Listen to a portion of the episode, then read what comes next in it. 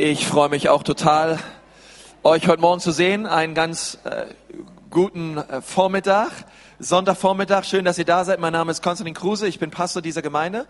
Und ich freue mich auch über jeden, der da ist und ähm, sich sagt, hey, ich gehe in die Kirche, ich gehe in die Gemeinde und ich will Gottes Wort hören, ich will Gemeinschaft haben. Und ich möchte dich ganz recht herzlich beglückwünschen zu dieser Entscheidung. Ich glaube, es ist die allerbeste, eine, die allerbeste Entscheidung sowieso, aber schon mal eine richtig gute Entscheidung für diesen Tag.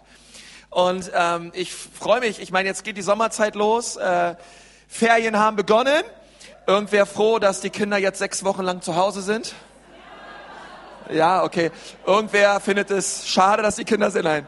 Ähm, ich ich kenne euch ja, ihr seid alle dankbar, dass die Kinder jetzt sechs Wochen zu Hause sind und wir gemeinsam als Familien diesen Sommer genießen dürfen. Und ich muss euch sagen, wir sind jetzt am Dienstag wiedergekommen. Ich war acht Tage lang in den USA auf einer Pastorenkonferenz mit noch sieben weiteren Leitern aus der Gemeinde. Wir hatten eine bombastische Zeit. Ähm, Amerika ist eine Reise wert, obwohl kommt drauf an, wohin. Aber dort, wo wir waren, war, dort, wo wir hin sind, war es schön. Und wir sind richtig motiviert und begeistert über Gemeinde, über das, was Gott tun möchte in der Ecclesia, durch die Ecclesia. Wir glauben, dass Gott Nürnberg nicht vergessen hat, sondern er einiges vorhat mit dieser Stadt. Ich weiß nicht, wer von euch gestern beim Badentreffen unterwegs war in der Stadt, wie viele Menschen da auf der Straße waren. Und da dachte ich mir auch so, Herr, lass doch die Straßen Nürnbergs erfüllt sein mit deinem Lobpreis. Und so viele Leute, die, die hier leben und echt die Botschaft brauchen, dass Jesus ähm, sie lieb hat und einen Plan hat für ihr Leben. Und ich möchte heute gern mit uns eine Textstelle durchgehen. Ich muss euch gestehen, es ist eine meiner absoluten Lieblingsgeschichten aus der Bibel, in Johannes 4 stehend. Und dort lesen wir über Jesus und die Frau am Jakobsbrunnen. Und darüber hinaus lesen wir auch, was die Jünger als sie dann zurückkamen und Jesus entdeckten, wie er mit dieser Frau Zeit am Jakobsbrunnen verbrachte, wie sie die Situation gehandelt haben. Und da möchte ich gerne mit euch drüber reden. Und Titel dieser Predigt lautet, mach die Augen auf. Sag mal deinem Nachbarn, mach die Augen auf, besonders jetzt. Vielleicht sage ich das nochmal am Ende zur Predigt hin, mal schauen. Äh, mach die Augen auf. Und wir wollen mal gemeinsam, ich, ich starte mal mit Gebet. Herr Jesus, ich danke dir für die Zeit, die wir hier zusammen haben dürfen. Herr, wir danken dir für äh, Nürnberg, für diese großartige Stadt. Wir danken dir für diese großartige Gemeinde. Wir danken dir für die tollen Menschen, die hier zusammenkommen, Herr. Und wir bitten dich, dass du jetzt durch dein Wort zu uns sprichst. Wir danken dir auch, dass der Club gewonnen hat im zweiten Spiel. Herr, und die Krise etwas abgewandt wurde und wir erwarten Großartiges in dieser Saison in Jesu Namen. Amen. Ihr auch, oder? Preis dem Herrn. Johannes 4 ab Vers 1. Jesus erfuhr, dass die Pharisäer auf ihn aufmerksam wurden, weil er mehr Menschen zu Jüngern machte und taufte als Johannes. Er taufte allerdings nicht selbst, das taten seine Jünger. Es ist wichtig zu verstehen, die Pharisäer haben versucht, innerhalb des Volkes eine Rivalität aufzupirschen zwischen Jesus und Johannes und haben gesagt, schaut mal, Jesus, der tauft viel mehr als euer Johannes und äh, sie haben versucht, dadurch die, das ganze Volk aufzuwiegeln und zu sagen, hey, Jesus und Johannes, es sind gar nicht so gute Buddies, eigentlich arbeiten die gegeneinander. Vers 3. Darum verließ er auch Judäa und ging wieder nach Galiläa. Dabei fühlte er sich gedrängt, den Weg durch Samarien zu nehmen. Ich glaube, er wollte da direkt durch. So kam er zu einem samaritanischen Ort namens Sychar. Er lag in der Nähe des Grundstücks, das Jakob einst seinen Sohn Josef vererbt hatte.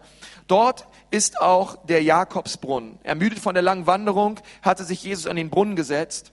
Das war gegen 12 Uhr mittags. Ein sehr, sehr wichtiges äh, Detail, was wir hier lesen. Mit das Wichtigste in der ganzen Geschichte.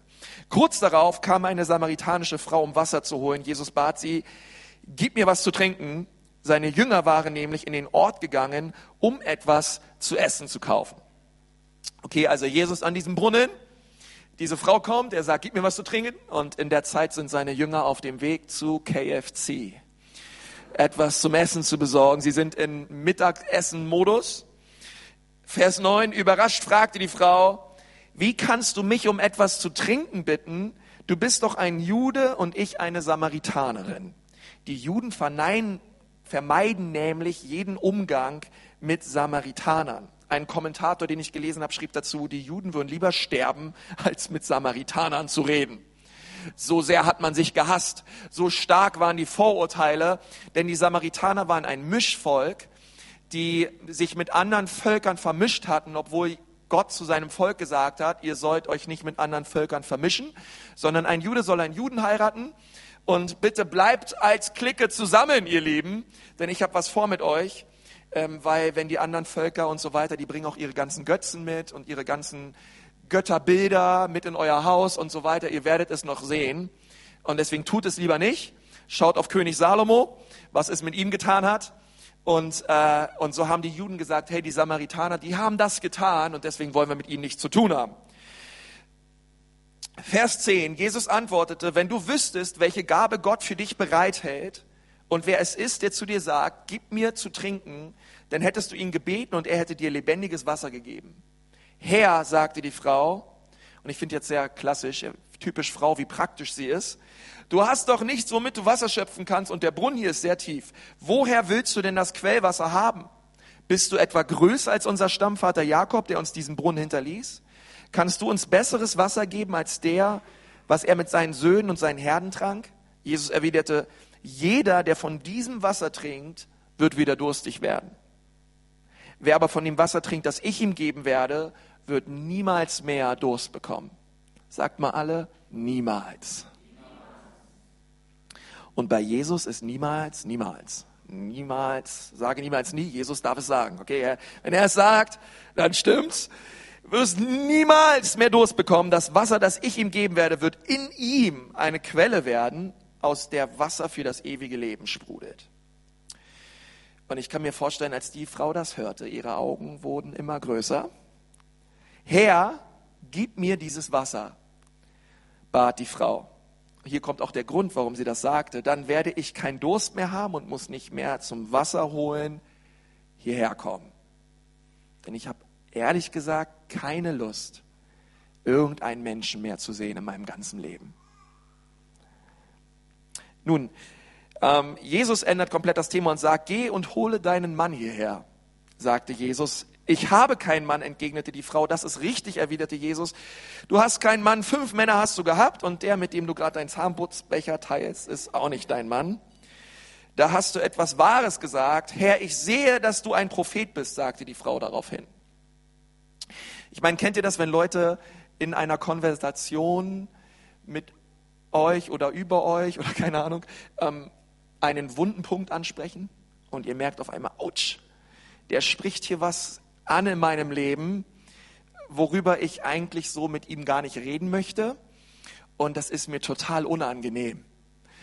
Am liebsten würde ich diesen ganzen Punkt total in meinem Leben ausklammern und Jesus spricht auf einmal mit ihr genau über ihre Männergeschichten obwohl es ja darum eigentlich gar nicht ging. Es ging ja um Brunnen und Wasser und es hat sich ja alles echt super angehört, bis, bis zu dieser Stelle Jesus auf einmal sagt, hey, fünf Kerle hast gehabt, der sechste ist auch nicht deiner. Ähm, und äh, irgendwas, irgendwas liegt da bei dir im Argen. Und äh, das ist so dieses, ja, dieser wunde Punkt. Ja, ich weiß nicht, ob ihr das kennt. Bei mir früher als Kind war das, als meine Mutter gesagt hat, räum mal dein Zimmer auf. Ja, das war mein Wunderpunkt. Äh, Ordnung war mein Wunderpunkt und äh, daraufhin habe ich immer gesagt, Mutti, hast du abgenommen? Siehst du, siehst du, siehst du klasse aus? Mann, siehst heute ganz besonders hübsch aus? Lass uns das doch mal vergessen mit dem Zimmer und äh es hat vielleicht ein, zweimal halbwegs geklappt, dass der Charme mich da irgendwie durchgebracht hat, aber irgendwann war auch das, war auch da der Lack ab. Und, ähm, und Leute sprechen wunde Punkte an und Jesus hat das genau bei dieser Frau getan. Und sie tut etwas sehr Klassisches und ehrlich gesagt, man darf jeder keinen Strick draus drehen. Äh, das würden wir alle tun, wenn jemand mit uns über etwas redet, was, wo wir tief im Herzen verletzt sind. Sie ändert einfach das Thema. Gut. Dann redet sie auf einmal mit ihm über Berge. Unsere Vorfahren haben Gott auf diesem Berg hier angebetet. Ihr Juden aber sagt, dass nur in Jerusalem der Ort ist, wo man Gott anbeten darf, weil dort der Tempel steht. Glaube mir, Frau, gab Jesus zur Antwort, es kommt die Zeit, wo ihr den Vater weder auf diesem Berg noch in Jerusalem anbeten werdet. ihr Samaritaner betet zu Gott, ohne ihn zu kennen. Wir jedoch wissen, wen wir anbeten, denn die Rettung der Menschen kommt von den Juden. Doch es wird die Zeit kommen, sie hat sogar schon angefangen, wo die wahren Anbeter den Vater anbeten, weil sie von seinem Geist erfüllt sind und die Wahrheit erkannt haben. Von solchen Menschen will der Vater angebetet werden. Gott ist Geist und die, die ihn anbeten wollen, müssen dabei von seinem Geist bestimmt und von seiner Wahrheit erfüllt sein. Ich weiß, dass der Messias kommt, sagte die Frau daraufhin. Messias bedeutet der Gesalbte und heißt auf Griechisch Christus. Wenn er kommt, wird, er uns all diese Dinge erklären. Da sagte Jesus zu ihr, du sprichst mit ihm, ich bin es. Und es ist interessant, weil Jesus sagt zu dieser Frau, hey, weißt du was, es geht nicht mehr um Berge. Es geht nicht darum, darum, dass wir auf irgendeinen Berg pilgern, um Gott zu begegnen, sondern er steht direkt vor dir, erkenn ihn. Mach deine Augen auf. Sehe, er steht vor euch. Und wisst ihr, in dieser Geschichte geht zwar sehr viel um, um Wasser und einen Brunnen und, und das hört sich alles so metaphorisch nett an und so weiter. Ähm, aber in Wirklichkeit geht es um geistlichen Durst. Es geht um einen geistlichen Brunnen. Und Jesus redet mit der Frau über Wasser und über Durststillen, weil er wusste, dass das, womit diese Frau ihren Durst stillt und sich sättigt, waren Männergeschichten. Das war in ihrem Leben ihr Brunnen zu dem ist sie immer wieder gegangen. Sie, sie war in, sie hat sich sehr leicht äh, in Männer verliebt und sie hat sich mit Männern getroffen und sie liebte es, von Männern akzeptiert zu werden und von Männern gesehen zu werden. Und beim ersten war es ganz toll und beim zweiten auch, aber dann ist sie wieder zum Standesamt beim dritten, beim vierten und beim fünften und sie hat äh, einen sechsten Typen am Start und Jesus sagt zu ihr, ich, ich sehe und ich weiß, du bist auf der Suche in deinem Leben aber ich möchte dir sagen, du wirst dein Leben lang auf der Suche bleiben, bis du zu mir kommst. Weil ich möchte all deinen, all deine Sehnsucht nach Zufriedenstellung, nach Sinn und nach Hoffnung in deinem Leben zu 100 Prozent stillen. Und das finde ich stark, dass Jesus so vor dieser Frau steht und zu ihr sagt, alles, was du im Leben brauchst. Und ich weiß, du sehnst dich nach mehr. Du suchst vielleicht in der Esoterik, du suchst vielleicht in Beziehungen, du suchst in, im, im Horoskop. Und Jesus sagt, hey, deine Suche darf aufhören. Es gibt ewiges Leben in mir. Und das musste diese Frau erkennen und sehen. Und wisst ihr was? Und sie hat es auch erkannt. Und sie hat es auch gesehen. Und sie hat es auch verstanden. Und diese Frau kam immer um 12 Uhr zum Brunnen, weil sie wollte niemanden mehr sehen. Weil sie hatte die Schnauze voll, wieder verletzt zu werden, wieder miss missbraucht zu werden oder abgelehnt zu werden. Und deswegen hat sie irgendwann abgeschlossen mit ihrer Stadt, irgendwann abgeschlossen mit ihrem Dorf und kam zur Mittagszeit, dann, wenn die Sonne am höchsten steht und kein Mensch rausgeht, ging sie zu Brunnen. Und Jesus, und ich, ich kann mir vorstellen, sie wollte keinen Menschen sehen und, nicht, und schon gar nicht einen Juden und schon gar nicht einen Mann, der dort am Brunnen auf sie wartet. Aber Jesus wusste, dass sie kommt und wartet am Brunnen auf sie. Ist irgendwer dankbar von euch, dass Jesus auf uns gewartet hat, auf dich gewartet hat? Als du eigentlich auf dem Weg warst, um irgendwas zu tun, Jesus hat auf dich gewartet und er, und er hat sein Leben für dich gelassen. Und er sagt zu ihr, hey, du brauchst nicht länger suchen, die Suche hört bei mir auf. Und ich glaube auch, hey, auch in Nürnberg, so viele Menschen sind auf der Suche. Und dann ändert sich wiederum das Szenario in Vers 27. In diesem Augenblick kamen seine Jünger zurück. Sie wunderten sich, und ich glaube, wundern ist ein bisschen untertrieben, sie waren, glaube ich, schockiert. Schockiert, dass er mit einer Frau sprach. Ich würde noch dazu sagen, eine samaritanische Frau. Wobei damals hat man sich auch nicht mit einer Frau so lange unterhalten, einfach so, äh, weil die Stellung der Frau damals war ja viel, viel geringer als heutzutage. Aber sie waren sehr schockiert, ähm, dass sie unterwegs waren, Essen besorgen und alles, was Jesus tat, war, er plauderte mit irgendeiner samaritanischen Frau an einem Brunnen. Doch keiner wagte ihn zu fragen, was er von ihr wolle oder worüber er mit ihr rede. Die Frau nun ließ ihren Wasserkrug neben dem Brunnen stehen, ging in den Ort und verkündete den Leuten, da ist einer, der mir alles auf den Kopf zugesagt hat, was ich getan habe. Eine kleine Randnotiz, wie wichtig ist die Gabe der Geisterunterscheidung in der Evangelisation. Er kannte mich, eine Übersetzung sagt, er kannte mich durch und durch. Er, er, er, sah mich, wie ich war. Kommt mit und seht ihn euch an. Vielleicht ist er der Messias. Da strömten die Leute aus dem Ort hinaus, um Jesus zu sehen. Nun, Vers 31, jetzt geht's um die Jünger. Inzwischen, sagt mal alle, inzwischen.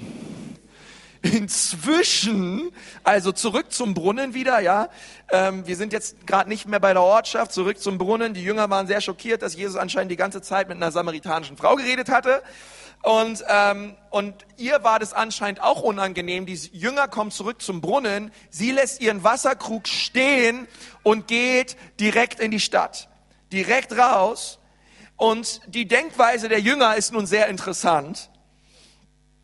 Denn ihnen ist die Frau völlig egal, als sie zum Brunnen kamen. Ihnen ist die Frau völlig egal, ihnen ist es völlig egal, wer diese Frau ist. Da sagt keiner Hallo, ich wünsche Ihnen einen schönen Tag.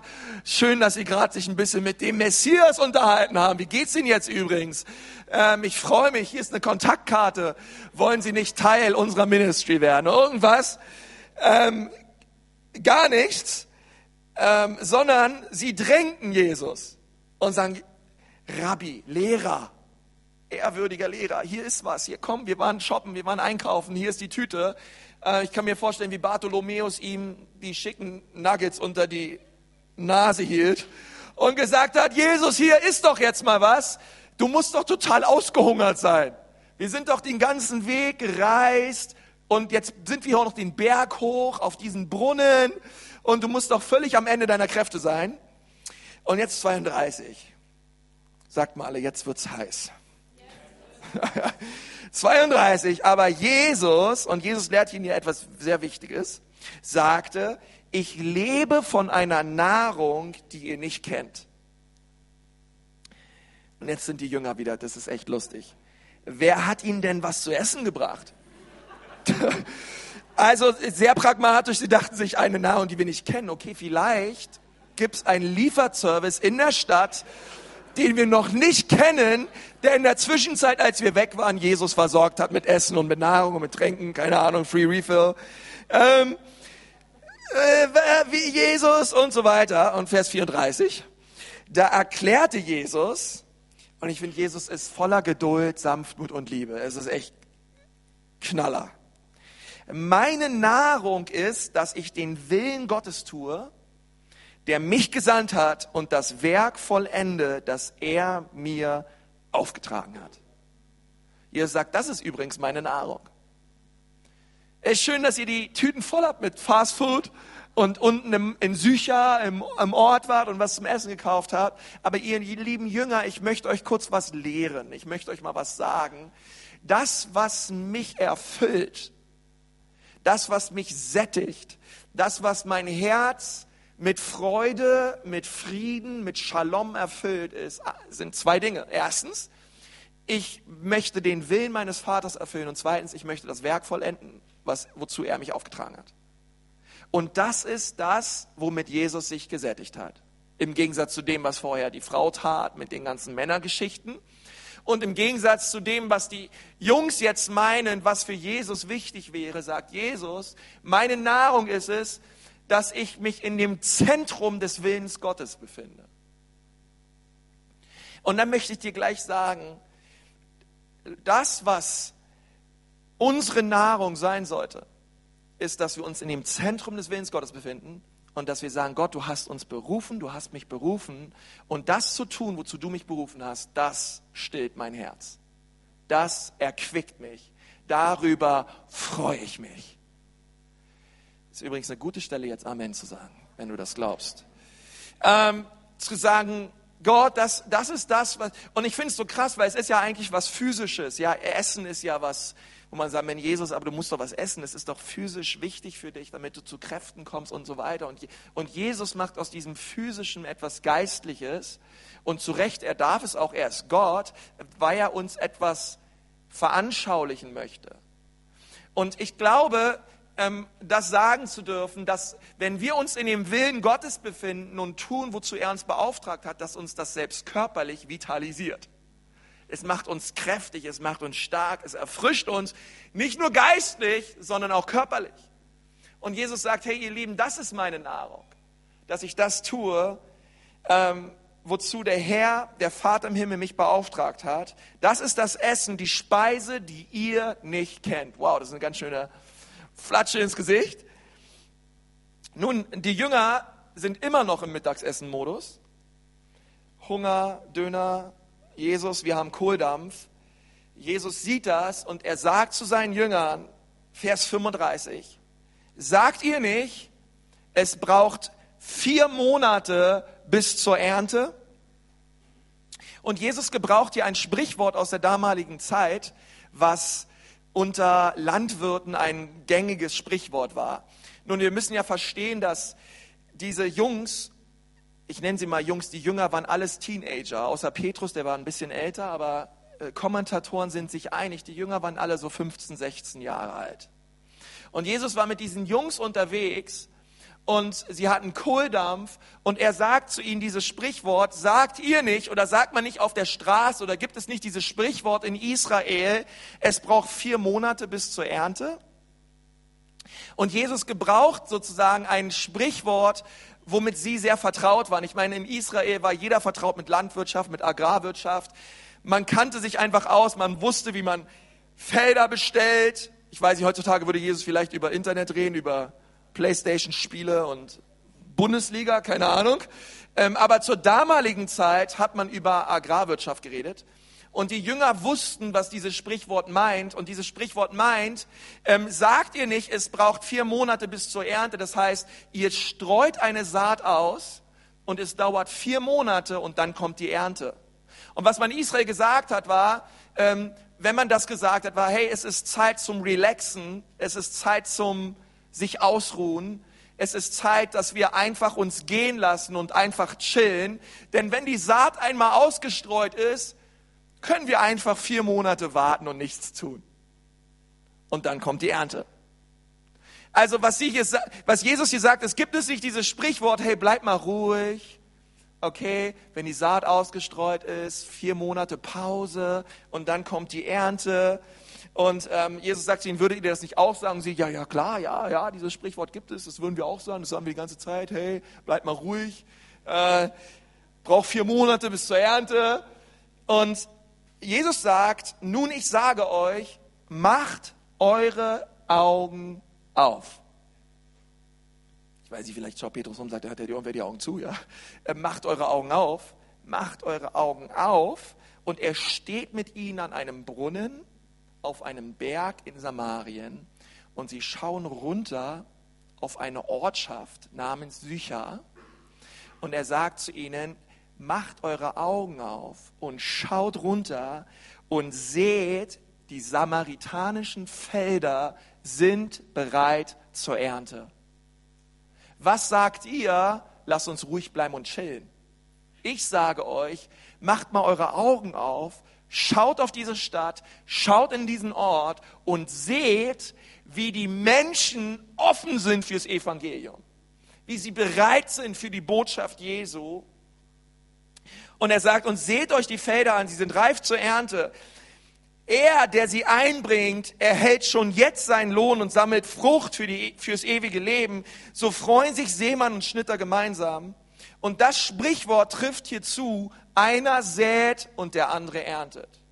Und was Jesus hier zu ihm sagt, ist wieder ein Sprichwort. Er sagt, es, es gibt doch bei euch diese Redewendung, der eine sät und der andere erntet. Und wisst ihr, damals die Leute, die gesät haben, die haben natürlich sehr viel weniger verdient, hatten einen sehr viel geringeren Lohn als die Person, die unterm Strich die Ernte eingeholt hat und Profit geschlagen hat aus all dieser Ernte. Und Jesus sagt zu ihnen, hey, ähm, es gibt hier diese Sage, der, der sät, verdient viel, viel weniger als der, der erntet. Und ich möchte euch sagen, im Reich Gottes ist es nicht so. Der, der sät, ist genauso viel wert und sein Dienst ist genauso viel wert wie der, der erntet. Paulus sagt später in 1. Korinther 3, hey, Apollos hat gegossen, ich hab, ich, ich, äh, er hat gesät, ich habe bewässert und ein anderer hat geerntet, aber Gott ist es, der, den, der das Wachstum schenkt. Gott ist es unterm Strich, dem alle Ehre gebührt in der Gemeinde, dem alle Ehre gebührt auf dem Missionsfeld, dem alle Ehre gebührt in dem, was er tut auf dieser Erde zu dieser Zeit. Und er sagt, es gibt keine Zweiklassengesellschaft. Denn erinnert euch daran, die Pharisäer haben versucht, Rivalität zu schüren zwischen Johannes dem Täufer und Jesus. Und Jesus sagt zu ihnen, darum geht es nicht. Es geht nicht darum, dass der eine sät und der andere erntet. Es geht nicht darum, dass Johannes der Täufer gesät hat und nicht ernte, sondern wir sind in einem Team. Und, wir, und gemeinsam streiten wir fürs Reich Gottes. Und in Vers 38, ich habe euch zum Ernten auf ein Feld geschickt, auf dem ihr nicht gearbeitet habt. Andere haben vor euch sich dort abgemüht und ihr erntet nun die Frucht ihrer Mühe. Und Jesus sagt zu ihm, hey, bei all dem Dienst, bei all dem, was wir hier tun, und wir sehen, dass blinde Augen aufgehen, wir sehen, dass kranken Menschen geheilt sind, wir sehen, wie das Reich Gottes in Kraft kommt, möchte ich euch sagen, vor uns gab es Propheten, vor uns gab es Könige und Priester, vor uns gab es gesalbte Männer und Frauen Gottes, die haben den Boden, auf dem wir gerade arbeitet, vorbereitet. Durch ihren Dienst, durch Gebet und alles Mögliche. Und Gott, Gott sagt, hey, hey, Jungs, erinnert euch daran. Bei allem, was wir tun, wir stehen immer auf Schultern von Generationen, die vor uns kamen. Es ist wichtig zu verstehen, auch wichtig für uns als Gemeinde zu verstehen. Diese Gemeinde gibt es seit über 60 Jahren. Und alles, was wir bauen und sehen, bauen und sehen wir, weil wir auf Schultern stehen von Generationen, die vor uns hier waren und Gemeinde gebaut haben. Bei, bei allem Bemühen. Ich, ich kann mich noch gut daran erinnern, als ich hier angefangen habe in dieser Gemeinde, ähm, kam ein, ein, ein älterer Mann auf mich zu. Er war im ersten Gottesdienst mit dabei. Und ähm, da habe ich noch ein junger Mann gesagt. Nein. Ähm, der kam auf mich zu und er hat gesagt, ähm, Konst, ich habe einen Traum gehabt und in diesem Traum habe ich gesehen, dass Gott diesen Gottesdienstsaal so füllt, und dass Menschen in diesen Gottesdienst wollen und die Schlange ist draußen vom Gitter bis hin zum Galeria Kaufhof. Und glaubt mir, damals, da waren ja 40 Leute im Gottesdienst, das hat mich total ermutigt. Glaubt ihr das? Das zu hören, was Gott tun möchte. Und eine andere Frau hat gesagt, sie hatte auch einen Traum und so weiter. Und sie hat, sie, hat, sie hat in diesem Traum gesehen, dass ein junger Mann noch in die Gemeinde kommen wird und Leute werden im Geist getauft werden und werden Gott erleben und so weiter. Und das hat mich damals total ermutigt. Aber wisst ihr, heutzutage ähm, stehen wir, so wie auch die Generation, die vor mir hier, die Gemeindeleiter und die Pastoren, die vor hier, hier waren, auch auf Schultern standen von Leuten vor ihnen, die gebetet haben, die gefastet haben, damit wir heutzutage nur ein ganz, ganz kleines bisschen von dem sehen, was Gott tun möchte in unserer Mitte. Das ist wichtig zu verstehen. Und Jesus sagt zu ihnen, hey, ähm, der, der seht, ist genauso viel wert wie der, der erntet und andersrum auch.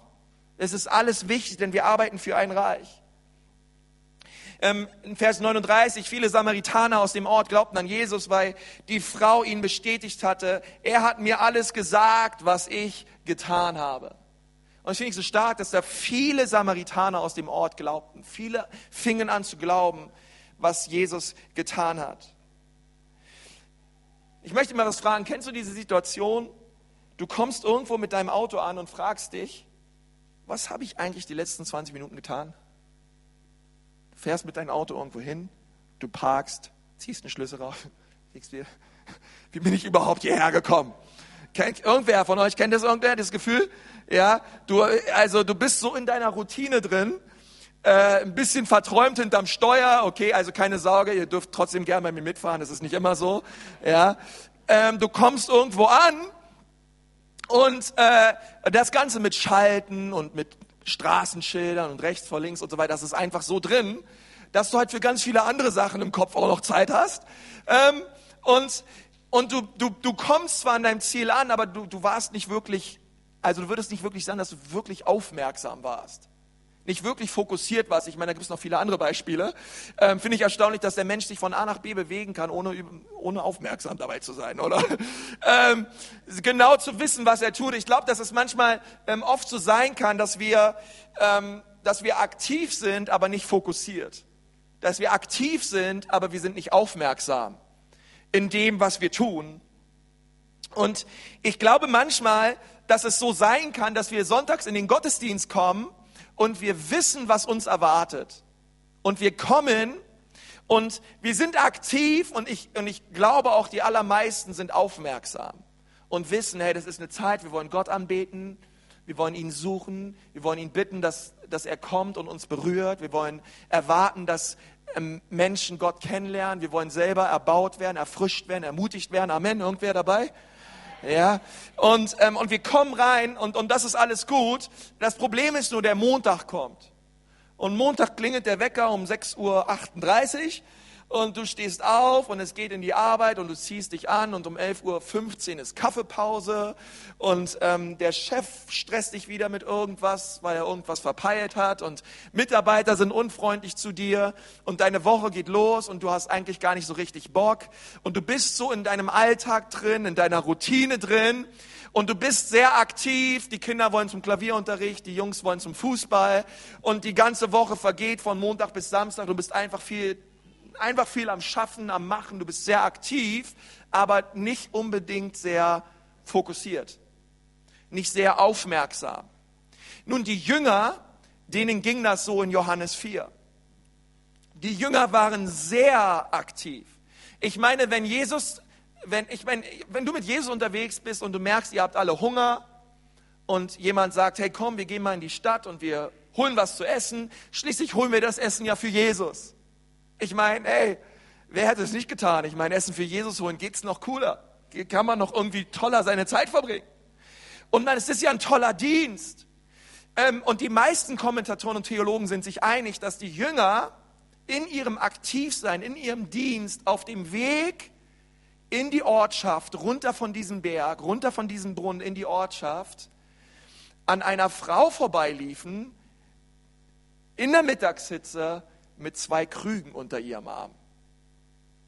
Und sie liefen an diese Frau vorbei und ähm, damals als samaritanische Frau, wenn man jüdische Männer gesehen hat, da hat man sich verbeugt. Da hat man die Krüge zur Seite gelegt, man hat sich bis zum Angesicht gebeugt und hat die Leute begrüßt. Ich kann mir vorstellen, Bartholomäus, Andreas, die sehen die Frau, flitzen weiter. Wir besorgen doch Essen für Jesus.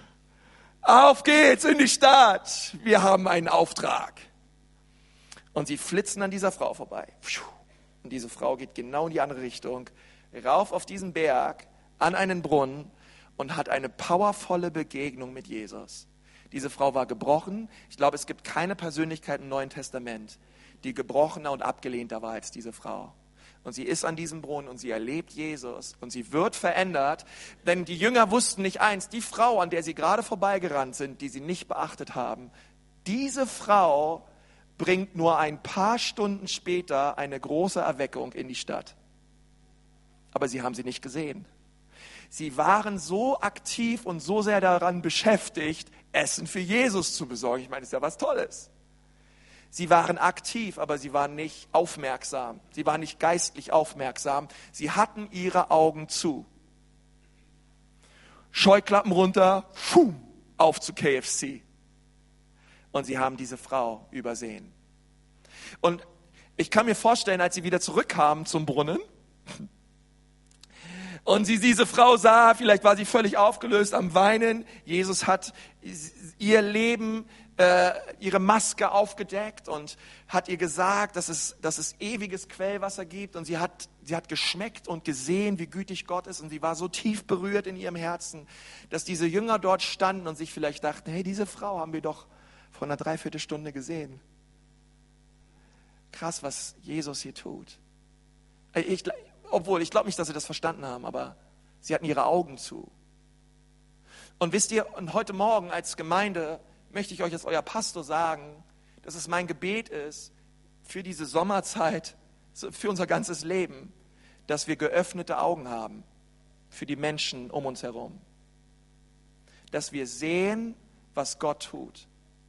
Wisst ihr, wir, wir, Pfingstlich, wir, wir Pfingstler und Charismatiker, und wenn du nicht weißt, was es ist, ist es völlig in Ordnung, brauchst auch gar nicht wissen. Fang auch nicht an zu googeln am besten.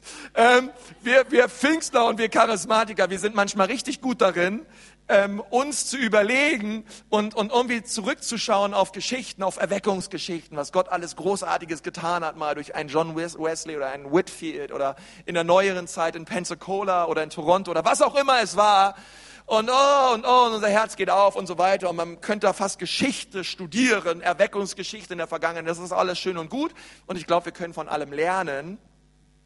Aber was wir auch lieben, ist, wir schauen so gerne in die Zukunft und sagen, oh, das ist so stark, Gott möchte irgendwann mal Erweckung schenken. Komm, lass uns dafür beten, komm, lass uns dafür einschreiten. Gott möchte eine Erweckung schenken. Und das glaube ich auch, ihr Lieben. Amen.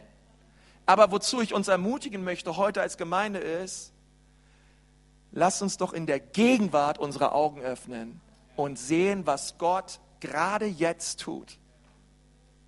Welche Menschen Gott gerade jetzt in dein Leben bringt was Gott gerade jetzt wirkt an deiner Arbeitsstelle, in deiner Familie, in deiner Schule, ähm, bei dir zu Hause. Gott ist da. Das Problem ist, wir haben die Augen zu.